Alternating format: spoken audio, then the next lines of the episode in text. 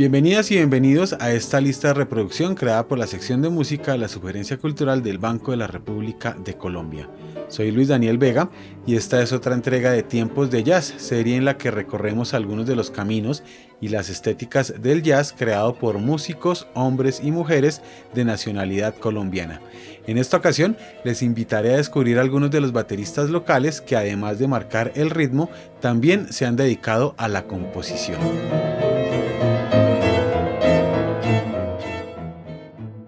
Con sus evidentes rasgos evolutivos que van desde el juguetón estilo de Nueva Orleans, las virtuosas intervenciones solistas que se escucharon por primera vez en los años dorados del swing, a las bases modernas introducidas en los 40 por Kenny Clark, durante décadas la batería fue considerada al unísono como un instrumento de acompañamiento.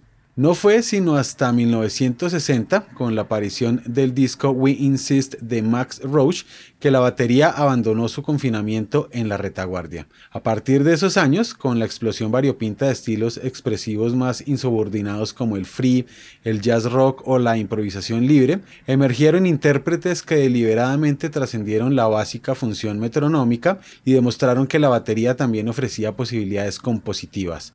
Jack DeJeanette, Tony Williams, Paul Motion o Lenny White son algunos de los nombres asociados a este aspecto particular que en la actualidad ya no resulta una novedad si tenemos en cuenta el protagonismo de compositoras y compositores bateristas como Brian Blade, Susie Ibarra, Tysham Shorey, Alison Miller, Dan Weiss, Terry Lane Carrington o Billy Martin por nombrar algunos. La presencia de bateristas compositores o concertistas en la historia del jazz colombiano es escasa. Si bien no registraron piezas de su autoría, José Armando Torres y Plinio Córdoba abrieron la brecha en la década de los 60, actuando como líderes de sus agrupaciones. Con la aparición de Transición en 1999, el disco debut del bogotano Víctor Bastidas, la figura del intérprete creador ganó protagonismo. A finales de los 90, luego de graduarse en la Universidad Javeriana de Bogotá, se instaló en la Florida, donde conformó el grupo The Países Project, cuya propuesta contrastó fuertemente con el estilo progresivo de su primer disco. Ejemplo de ello es Atlantic to Pacific, donde confluyen rítmicas provenientes del tambor alegre de la costa caribe, el cununo de la costa pacífica y el tambor culo de de Barlovento en Venezuela. Nuestro siguiente baterista en esta lista es Daniel Correa. A finales de la década de los 90, el músico de origen bogotano se inició en la práctica de la batería junto a La Santa Bulla, una legendaria agrupación bogotana de ska punk. En la extinta Escuela Colombiana de Jazz estudió con Mario Baracaldo y de manera extracurricular tomó clases con Urián Sarmiento y lecciones de tambor alegre con José Joche Plata. Luego de una corta temporada en Barcelona, Daniel Correa se instaló en Nueva York, ciudad en la que vivió durante un lustro. Allí fundó Samurindo, cuarteto que nació al interior del Club Terraza 7 en Queens.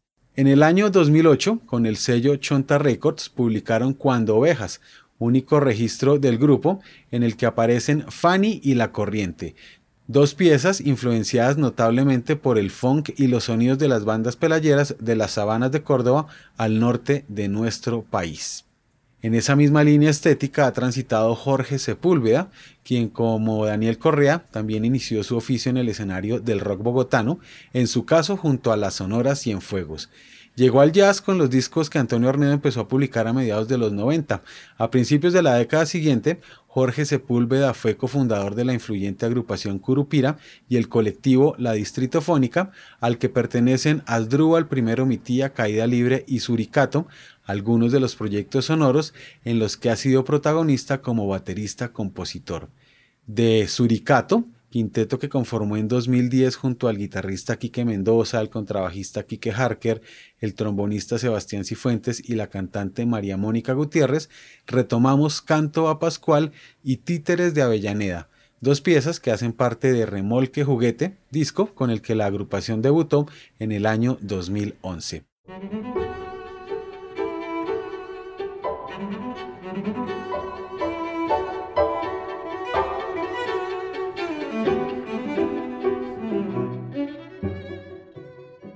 En contraste con la búsqueda de Sepúlveda, Juan Camilo Anzola apareció en el panorama del jazz colombiano con el disco En ningún lugar.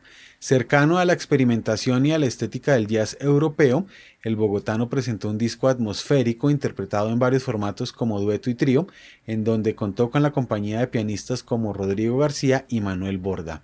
Otro de los aportes de Juan Camilo Anzola al jazz local ha sido el quinteto Nowhere, que más allá de cumbias y currulados, como fue la tendencia a finales de la década pasada, se sintonizó con la vieja potencia del hard bop y lo conectó con algo de drum and bass, funk y experimentación electrónica, como sucede en Yum Negra, pieza de largo aliento, cuya potente versión en vivo fue registrada en el Sinú Jazz Festival llevado a cabo en Montería el viernes 5 de junio de 2015.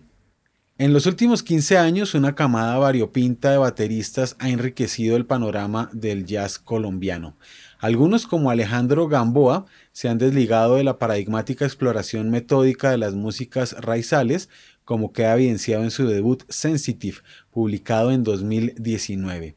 La cercanía con la estética del jazz progresivo neoyorquino atraviesa este registro, en el que el baterista caleño estuvo acompañado por Giovanni Caldas en el piano, Héctor Marín en el contrabajo y Juan Das en la guitarra. Alejandro Gamboa estudió con el legendario Jaime Henao, el tecladista José Gallegos y asistió a cursos de jazz en la escuela de Drummers Collective en la ciudad de Nueva York, donde también estuvo una buena temporada Jacobo Álvarez, cuyo estilo igualmente se encuentra arraigado en el jazz moderno.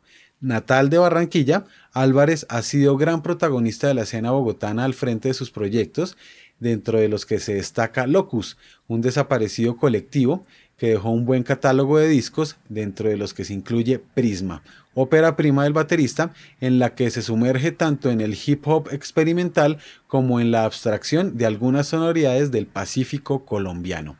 En esas mismas aguas transita el grupo Los Taitas, comandado por el joven baterista manizalita Juan Felipe Calderón, con la compañía Giovanni Caldas y el contrabajista Diego Pascagasa, quienes a su vez hacen parte de la agrupación Cununao, Calderón explora con imaginación lúdica algunos materiales del Caribe colombiano, como podemos apreciar en su disco epónimo publicado en 2019. Quien cierra este recuento de bateristas compositores en el jazz colombiano es Diego Oyola, el más joven de la generación. Inspirado en su juventud por Horacio el Negro Hernández y Dave Weckel, al baterista Manizalita, lo marcó profundamente Kind of Blue, el célebre disco de Miles Davis. Oyola recuerda que fueron muchas las audiciones en las que buscando mimetizarse con la banda, intentaba imitar a Jimmy Cobb y su insinuante golpe de platillos. En recuerdo de aquellos años de educación autodidacta, escribió Verde y Negro, pieza que toma prestados acordes de Blue in Green, quizás la composición más recordada de la grabación de Davis.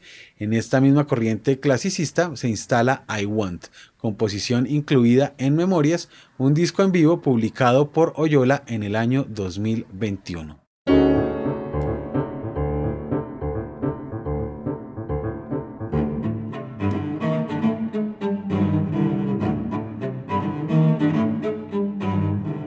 Les invitamos a escuchar la lista de reproducción Bateristas Compositores en el Jazz Colombiano que se encuentra disponible en la cuenta de Spotify Banrep Cultural.